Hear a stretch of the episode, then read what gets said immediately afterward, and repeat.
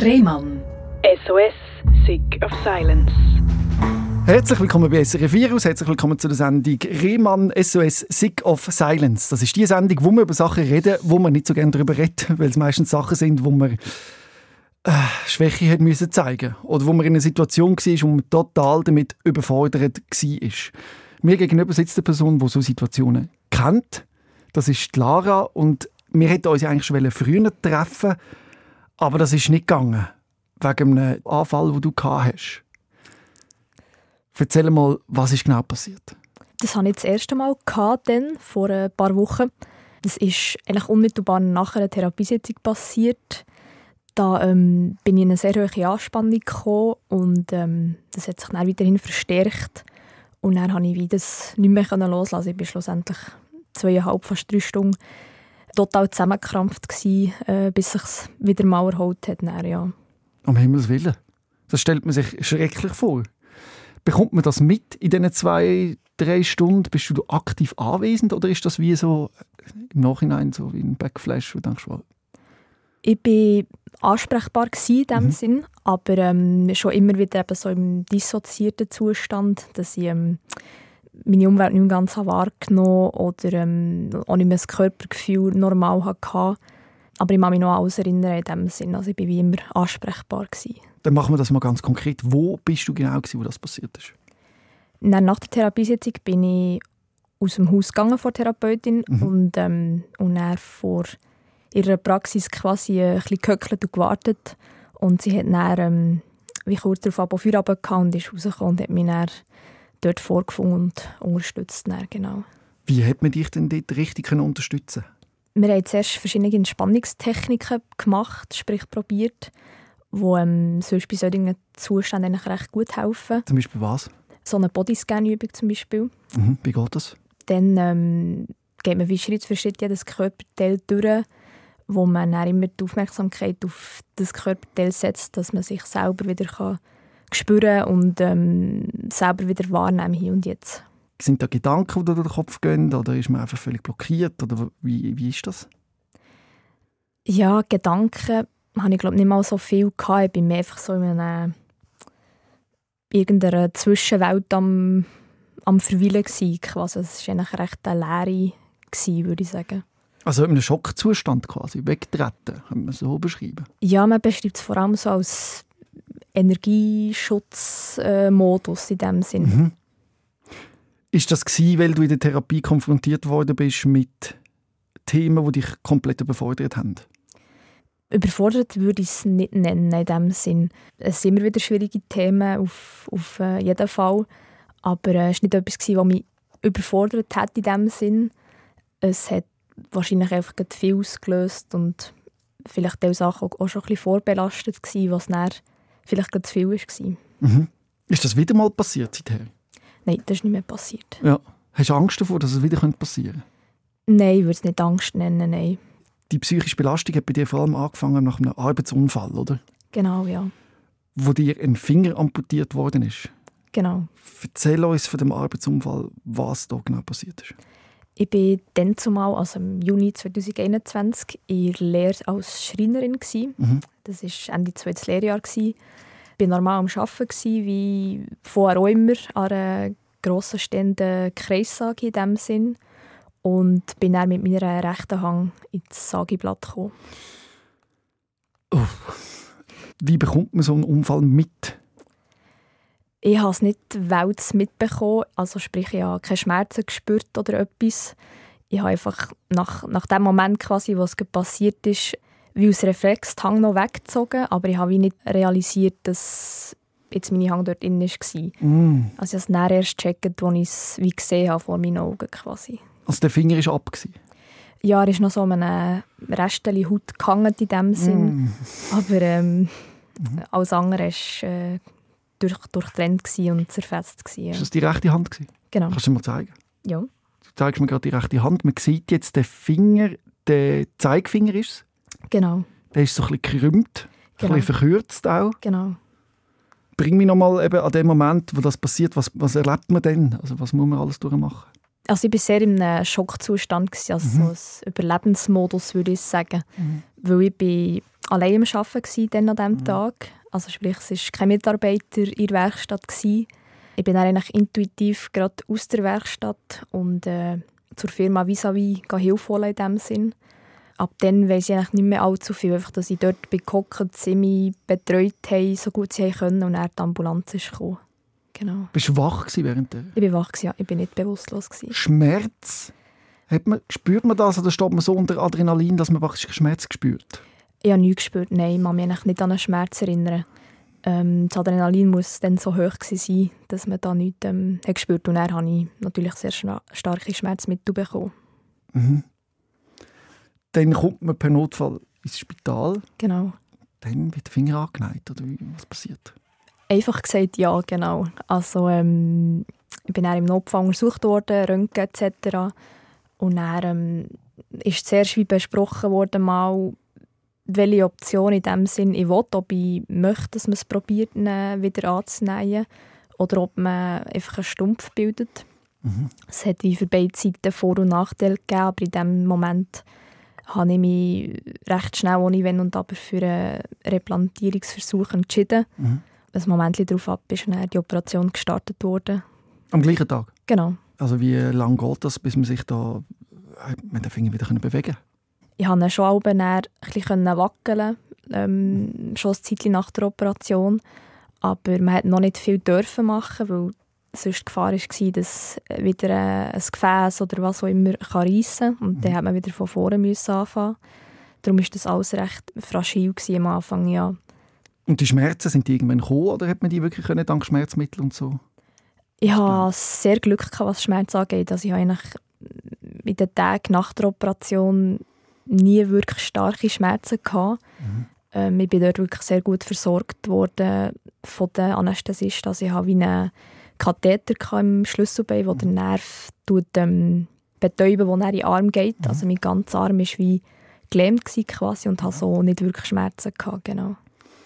Wie lange ist denn das gegangen, bis du wieder hast können, deinen Arm brauchen oder deine Hand? Meinen Arm konnte ich erst schnell wieder brauchen in dem Sinn. Am Anfang waren halt alle Finger recht steif, weil mhm. sie so lange in einer festen Position waren. Die restlichen Finger haben sich aber relativ schnell recht gut erholt. Und der Zeigefinger war sehr lange nicht ähm, wirklich bewegungsfähig. Gewesen. Also ist mhm. nicht wirklich in die Hand integriert in dem Sinn. Wie ist es jetzt? Kannst du den bewegen, den Finger? Spürst du etwas in dem Finger? Wie ist das? Ich kann ihn bewegen, genau.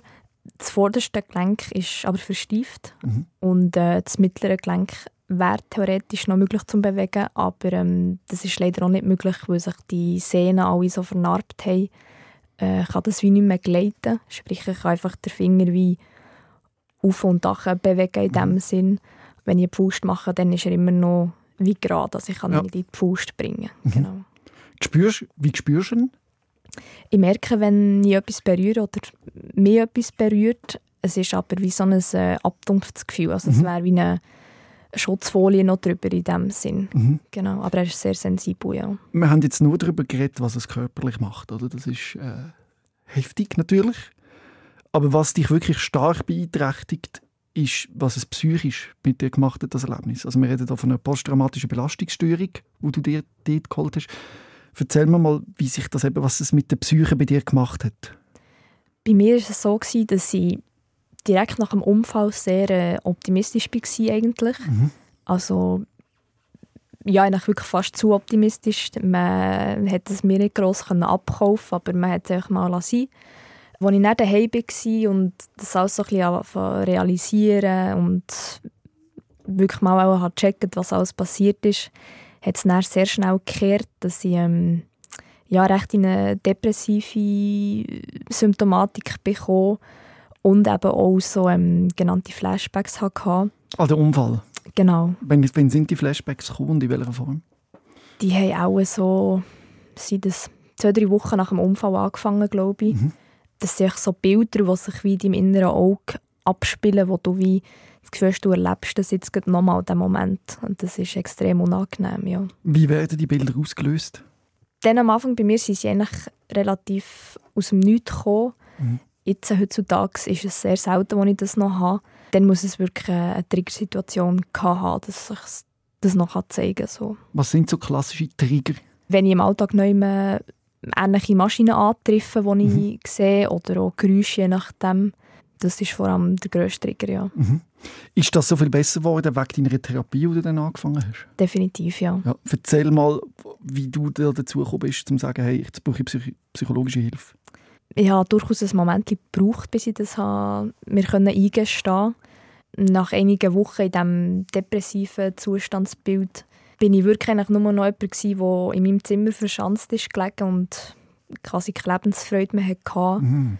Und er auch eben plagt mit diesen Bildern. Ähm, ich konnte nicht mehr richtig schlafen. All diese Sachen ähm, habe ich dann irgendwann gemerkt, dass ich es ohne auch nicht mehr dort raus arbeite. Und äh, habe mich dann für das entschieden, ja. Also bist du richtig in ein Loch Sehr, ja. Kate. Genau. Was sind das so für Gedanken gewesen? Es war ähm, sicher auf den Finger bezogen, gewesen, weil dort noch mega viel ungewiss war, wie, wie brauchbar er wird, wie es verläuft etc. Es war sicher auch gewesen, durch die Perspektivlosigkeit, die ich dann hatte. Nach dem Unfall habe ich wie so ein Gedanken bekommen, eben, ich, kann ich diesen Beruf wieder machen? Bis es dann schlussendlich ist gekommen, dass ich das nicht mehr für realistisch gehalten und das hat extrem Angst gemacht, dass ich mit seiner Lehre bin und keine Ahnung hatte, was ich jetzt anders machen könnte, wenn ich die Lehre nicht mehr mache. Ein grosser belastender Faktor war auch mein Hobby zum Beispiel, das ich nicht mehr machen konnte. Was ist das? Das ist Badminton spielen. Mhm. Das hat mich halt auch sehr beschäftigt, weil ich nicht gewusst ob ich das wieder jemals wieder machen können, ob ich mit links muss spielen oder wer weiß was. Mhm. Das ist wirklich mein ganzes Leben, habe ich wie nicht mehr gewusst, wie das weitergeht. Ja. Das nimmt mich jetzt gerade schon Wunder. Kannst du noch Badminton spielen? Spielst du noch? Ich kann wieder spielen, genau. Mit der rechten Hand? Ja. Das geht gut? Es geht recht gut, ja. Es ist ja. schon immer auf dem gleichen Niveau wie früher. Mhm. Auch immer ein kleines Management mit Schmerzen, halt, je nachdem, was der Finger für einen Tag hat. Aber ähm, ich kann wieder spielen und bin wieder im Wettkampf äh, drin. Genau. Und du, hast, du spürst den Finger, also du macht Schmerzen. Wie, wie muss man den Schmerz sich vorstellen? So? Einerseits sind es neuropathische Schmerzen. Mhm. Das ist so ein elektrisierendes, mhm. Gefühl. Das mhm. ist sehr unangenehm. Aber es können auch ähm, Schmerzen in den Gelenken oder Weichteile sein vom Finger, wo ähm, ein Drücken, ein Ziehen, ein Pochen sind. Es gibt ein bisschen von allem, ja. Mhm. Ich weiss, es gibt Medikamente, Gabapentin oder Lyrica. Hast du vielleicht auch schon gehört? Lyrica, genau. Pregabalin, ja. Brauchst du die? Ich hatte sie eine Zeit lang, gehabt, wo ich die Schmerzen sehr ausgeprägt hatte. Aber ähm, momentan nicht mehr, nein. Bist du medikamentenfrei? Medikamentenfrei nicht, nein. Was brauchst du für Medikamente? Ich nehme einerseits ein Antidepressiva, mhm. zusätzlich noch einen Beta-Blocker. Mhm. Was man eigentlich würde nehmen, wenn man einen hohen Blutdruck hat. Ich nehme es aber, weil ich ähm, durch das PTBS eine sehr hohe Herzfrequenz habe. Mhm. Also durch die Belastungsstörung? Genau, weil mein Körper quasi immer in diesem Alarmzustand ist. Und äh, das Medikament tut ähm, die Herzfrequenz senken. Wie ist das für dich, dass wir sagen, dass du für deine Psyche unterstützende Medikamente brauchst? Also ich habe damit nicht ein grosses Problem. Häufig ist es einfach noch so, dass ich es so empfinde, wenn ich die Geschichte erzähle, als wäre es eine Geschichte, die ich als Erzähler erzähle und nicht mhm unbedingt meine Geschichte. Das ist manchmal ein äh, speziell. Aber sonst habe ich eigentlich kein Problem damit, darüber zu reden. Wie bist du dazu gekommen, Psychotherapie anzufangen? Hast du das von dir aus angestoßen oder ist der Arzt auf dich zugekommen? Wie ist das entstanden? Das ist ein von allen Seiten der Gedanke gekommen. Also einerseits meine Ärzte und meine Ergotherapeutin haben mir das ans Herz gelegt, wo das hat angefangen. Ich selber bin dann äh, eben nach einer Zeit auch zu diesem Schluss gekommen und auch meine Eltern haben ähm, mich nach einer Zeit darauf angesprochen, ob ich nicht ähm, Hilfe in Anspruch nehme. Und ist das für dich gerade klar gewesen, ja, mache ich, oder hast du Hemmungen gehabt? Ich hatte schon Hemmungen, gehabt, ja. Wieso? Einerseits, weil ich Angst hatte, mich mit dem zu konfrontieren mhm. in dem Sinn. Ja, und irgendwie ist es halt gleich mit einem gewissen Stigma immer noch versehen, auch wenn ich weiss oder habe gewusst, dann zumal es ist etwas Normales in dem Sinn. Ich gehe ja sonst schon zum Doktor, wenn ich etwas habe mich dann wirklich zu melden bei jemandem und dann wirklich zu gehen, war schon ähm, eine Herausforderung. Ja. Und das war das erste Mal, wo du so mit deiner Psyche konfrontiert worden bist? Ja. Wie hat denn die Psychotherapie ausgesehen? Wie oft hat man sich da getroffen und was hat man in dieser Therapie gemacht? Meistens war es äh, wöchentlich, gewesen, wo wir uns gesehen haben. Mhm. Am Anfang ist es halt vor allem darum gegangen, so ein bisschen, äh, eine Stabilität wieder zu finden, langsam wieder eine Aktivität zu kommen, ähm, mit Alltag etc. Und dann, ähm, schlussendlich ist es vor allem auch darum gegangen, eben das, das Trauma zu verarbeiten oder zu aufarbeiten. Wie macht man das am besten? Es gibt sehr viele verschiedene Techniken, die, die angewendet können werden Jetzt, meine Therapeutin hat mit mir es so gemacht, dass ich wie die Geschichte des Unfalls habe, so aufschreiben sozusagen eine, ja, wirklich eine Geschichte schreiben. Und dann in der Therapiesitzung... Vorlesen. Genau, Ja. genau. Und dann hat es wie gibt es wie immer Stellen, wo sie dann wie gemerkt hat, entweder fehlen dort Details oder Mm. ich werde angespannter oder aufgewühlter und das sind dann wie immer sogenannte Hotspots gewesen, wo man dann das zusammen genauer angeschaut und dann ist es wie Schritt für Schritt so durch die Geschichte durchgegangen. So wie du mir jetzt am Anfang die Geschichte erzählt hast, wie du das erlebt hast, hast, hast du das nicht von Anfang an so können? Ist das auch ein Erfolg von der Therapie, dass du so kannst darüber reden Ja, das darüber reden habe ich von Anfang an schon können, Mhm. aber äh, dann hat es mich sehr viel mehr aufgewühlt. Also es war dann recht herausfordernd, gewesen, darüber zu reden. Mittlerweile ähm, kann ich das eigentlich recht gut erzählen, ohne dass ich in einen mega Stress komme oder so. Aber es fühlt sich immer noch abgespalten an, also dass es quasi jemand anderes erlebt hat und nicht du. Genau, das habe ich häufig noch äh, das Gefühl. Dann, ja. Das ist auch wahrscheinlich nicht nur schlecht. ja, das äh, ist wirklich so ein Schutz von, Ja. von sich selber quasi. Ja. Aber wie du sagst, es ist ja nicht, dass es jetzt einfach immer besser wird. Wie verläuft so die Therapie? Es ist so ein bisschen wellenförmig, würde ich sagen. Also am Anfang hat man sehr schnell gesehen, dass es bergauf ist gegangen, sicher. Vor allem was so ähm, eben die depressiven Symptome angeht, dass ich wieder eine kleine Aktivierung bekomme. Mhm. Aber ähm, die ganzen Sachen mit dem Trauma und allem, das ist schon sehr langfädig, ja. Was sind so die Punkte, die dir am meisten noch zu arbeiten machen? Sicher die, die Triggersituationen, Mhm. wenn sie ähm, wie unerwartet kommen. Das Mhm. ist immer noch sehr herausfordernd. Ja, und auch so die, sagen mal, die Auf- und Abs mit dem Heilungsverlauf, der immer noch im Gang ist, Mhm. ist ja immer sehr schwierig für mich, ähm, die können zu überwinden oder die können anzunehmen, wenn etwas nicht so kommt, wie man es vorher erwartet hat. Gibt es vielleicht auch einen ganz konkreten Skill, den du gelernt hast, wenn so ein Trigger kommt, was du könntest machen Genau, da haben wir ähm, sehr verschiedene auch ausprobiert und wenden die auch an mittlerweile. Ich habe mittlerweile auch so ein kleines Necessaire meistens dabei, wo ich ein paar Skills ähm, Hast du das jetzt dabei dabei? Das habe ich dabei. Ah, ja. zeig mal, komm. Mhm. Ma- Mach mal das auf. Genau, das ist das hier. Da habe ich einerseits so ähm, ein paar Kärtchen dabei, die ich mir selber dann geschrieben habe. Einerseits sind so positive Affirmationen, so Sätze wie «Ich bin stark», «Ich, ich kann das» etc. Mhm. Dann ist es ähm, so ein kleines Textchen, das ich an mich schreibe, dass ähm, es Trigger darf geben, dass es nicht schlimm ist, dass ich es als Chance kann sehen und so weiter. Mhm. Und dann habe ich mir mal wie noch so ein Protokoll, Schritt für Schritt Anleitung quasi geschrieben, ähm, wo ich wie Punkt für Punkt kann gehen, wenn ein Trigger da ist, ähm, wo ich wie verschiedene Skills kann nacheinander anwenden, je nachdem wie, wie stark der Trigger ist. Genau. Welcher Skill hilft dir da am besten? Sicher atmen ist sehr Mhm. wichtig. Ähm, da bin ich jemand, der das sehr schnell mal vergisst, in solchen Situationen wirklich bewusst und tief zu atmen. Mhm.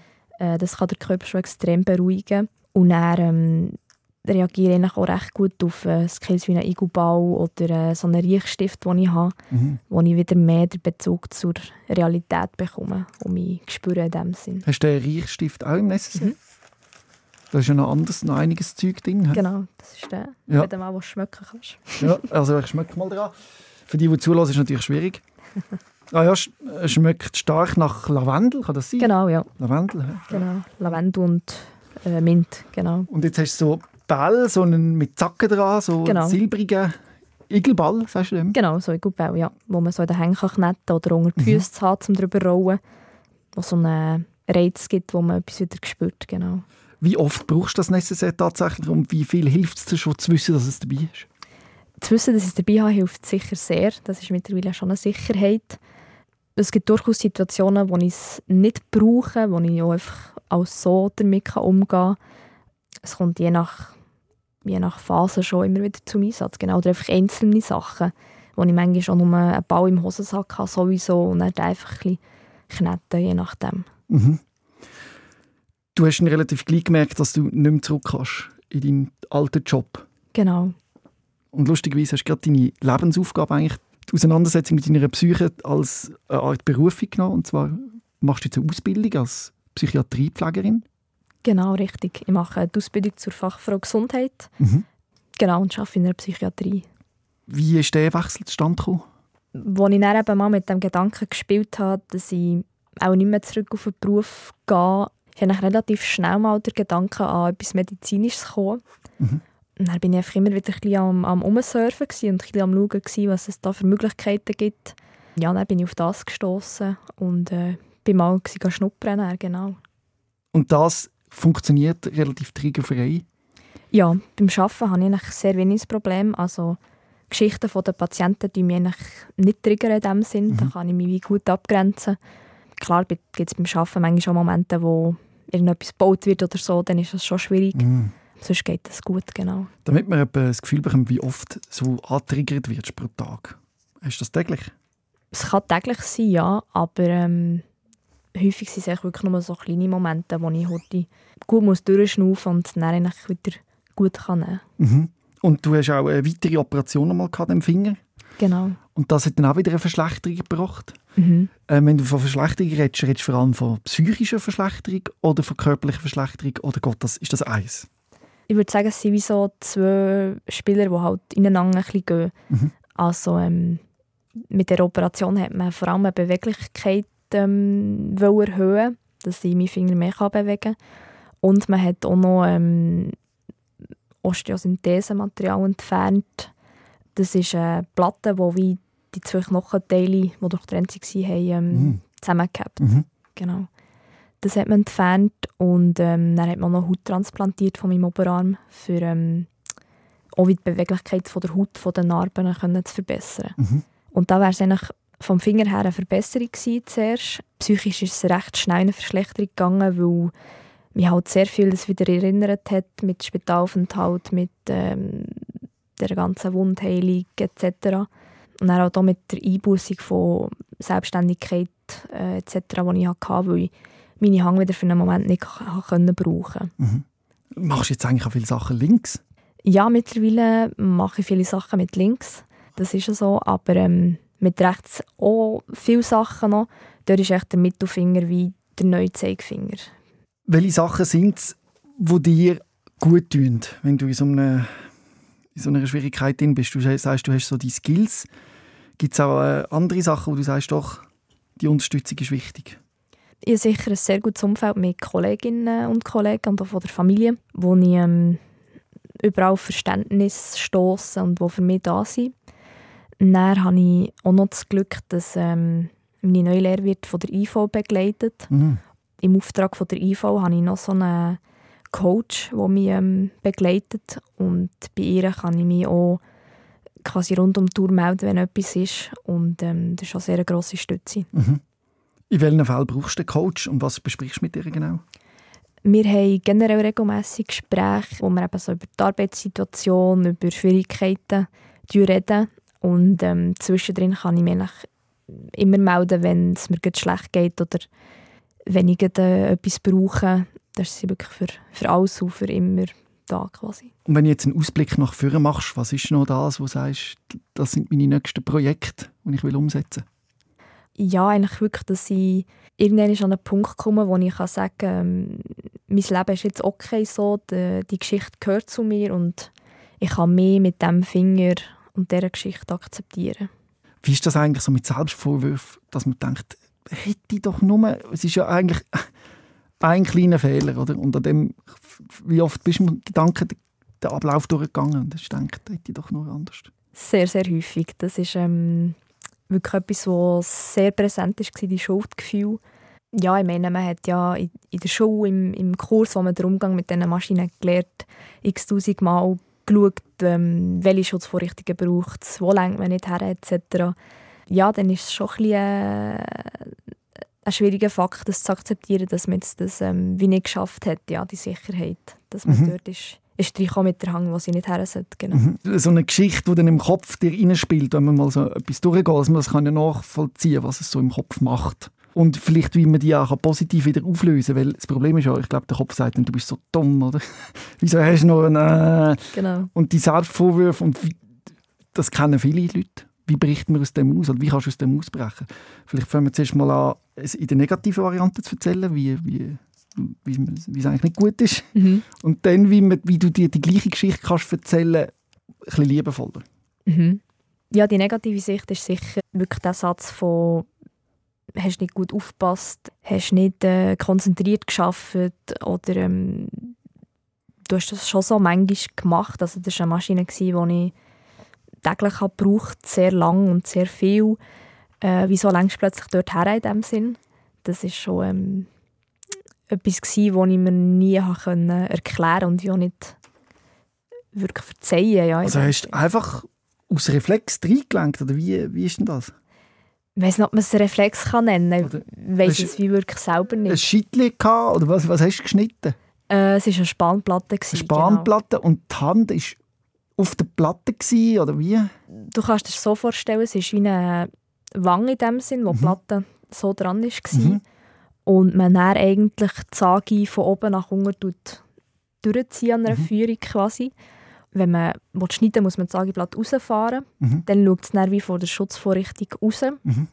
Und ich habe wie, nachdem ich es ausgefahren habe, wäre ich an dem Punkt gewesen, wo ich es angezogen habe, um durch die Platte zu schneiden. Mhm. Und ich habe aus irgendeinem Grund, in dem Moment, wo es schon draußen war, gleich noch an die Platte wollen, gehen, verschieben. Ja. Genau. Und ähm, ja, dann ist es passiert etwas, was einfach in jedem Job immer wieder passiert. So Fehler passieren ständig, nur wenn man mit so einem schweren Gerät schafft, hat es so ein schlimmes Ausmaß. Genau, es ist schlussendlich eigentlich Berufsrisiko, ja, in dem Sinn, genau. Ich erinnere mich gerade, ich habe mir einmal so eine Bühne gebaut und dann hat so ne Nägel, die rausgestanden sind aus einem mhm. rumgelegen und ich bin so knapp reingestanden, also der Nagel ist oh zwischen den Zechen durch und dann dachte ich, yes, es geht. Es ist ja so schnell passiert. Ja, es geht wahnsinnig schnell. Gibt es sonst einen Moment im Leben, wo, die, wo dich das einschränkt? Ja, was für mich lang ähm, oder teilweise auch immer noch schwierig ist, ist, ähm, eben, wenn es um, um irgendetwas geht von ähm, jeder tut ja daheim etwas handwerkeln oder mhm. geht ins Ikea einkaufen, mhm. baut die Möbel zusammen. Und das ist für mich sehr lang, teilweise auch immer noch schwierig, wie das können, einerseits zu machen aber auch wie, äh, davon geredet zu bekommen in dem Sinn, ja. Mhm. Es ist verständlich, dass du am Anfang ja eben Angst hast vor dieser Konfrontation in der Psychotherapie, weil man will es ja eigentlich mit aller Kraft verdrängen. Genau. Das ist am Anfang vielleicht auch die richtige Strategie. Wie hat man das gemacht bei dir in der Therapie, dass man sich eben so langsam angeführt hat und du nicht überfordert bist oder wie hast du so Überforderungen im Griff haben? Ja, das hat durchaus sehr lange gedauert, bis ich ähm, an dem Punkt war, wo ich mich getraut habe, mich mit dem zu konfrontieren. Wir haben sehr lange immer wieder darüber geredet, sprich ich habe erklärt bekommen, dass eben dass dem sich stellen vor dieser Angst, vor diesen Situationen, wie der einzige Weg ist, dass es auch besser werden kann. Also jedes Mal, wenn man eine Maschine hört oder sieht und er wegläuft, verstärkt es eigentlich die Angst nur, weil man mm. einem System wie einem System wie Recht gibt in dem Sinn, dass es etwas Gefährliches ist. Aber es ist auch nicht gefährlich in dem Moment. Darum muss man seiner Psyche wie das Gegenteil beweisen, indem man mhm. sich diesen Sachen stellt und ähm, die, die Situationen auch aushaltet. Expositionstherapie, sagen wir im Leben. Genau, genau. Also oder Konfrontationstherapie. Ja, spätestens richtig. Also genau. wie wenn jemand Angst hat vor Spinnen, dass man dem irgendwie muss die Spinnen genau. irgendwann auf die Hand geben und sehen Genau, das ist genau das Prinzip. Die Spinne macht ja eigentlich gar nichts. Da habe ich verstanden auch, dass man das nicht unbedingt will. ja, definitiv. Aber, äh, Vielleicht ist es einfach besser, nichts mehr mit diesen Maschinen zu tun haben. Und darum ist es auch wichtig, dass du auch für dich erkannt hast, nein, es muss kein Ziel sein, wieder in diesem Beruf zu arbeiten. Genau. Das war ähm, eine sehr wichtige Erkenntnis. Also das haben wir auch bei den Vorbereitungen von diesen Expos gesagt. Ich muss nicht wieder an die Maschine können arbeiten können. Mhm. Das muss ja nicht sein. Aber es geht einfach darum, dass ich im Alltag nicht mehr so ähm, in einem Angstzustand muss sein oder eben so sagen wir mal, im, im Versteckmodus von allen möglichen Situationen. Und darum ist es wichtig, dass wir die Expositionen auch gemacht haben. Mhm. Wie gut geht das jetzt im Alltag? Also was würdest du sagen? Es ist sehr, äh, sehr viel besser auf jeden Fall. Ich merke immer noch Symptome, wenn ich so eine Situation habe. Also, dass, ich, dass ich merke, wenn ich nervös werde. Aber ich komme nicht in eine totale Panik ein. Also ich kann, kann mir wie sagen, ich bin sicher hier und ähm, wie relativ okay mit dem umgehen. Es gibt Situationen, wo ich dann einfach einen Moment brauche, bis ich wieder ähm, mich gebödelt habe, aber äh, es ist ein deutlicher Unterschied. Also ich glaube, die Idee, dass, dich gar nicht, dass es dir gar nicht mehr ausmacht, ist eigentlich ein bisschen eigentlich nicht realistisch. Genau, das wäre ja eigentlich so komisch. Ja. massiv prägt hat, oder? Genau. Aber du musst lernen, können damit umzugehen irgendwie. Genau. Dass du nicht völlig ab der Rolle gehst, sondern dass du weißt, okay, jetzt ist es da und ich weiß auch wieso. Genau. Und dass es nicht unvermittelt also einfach aus dem Nichts rauskommt. Genau, dass man sich kann begleiten in diesen Situationen. Ja. Schön, dass du das geschafft hast oder schaffst. Das ist ja ein, ein ständiger Prozess, mhm. wo du gerade mit drin bist. Und das äh, freut mich riesig, dass du das da mit uns allen geteilt hast und dich das auch getraut hast. Danke, Lara, dass du da bist und äh, alles Gute weiterhin. Merci vielmals. Rehmann. SOS, Sick of Silence.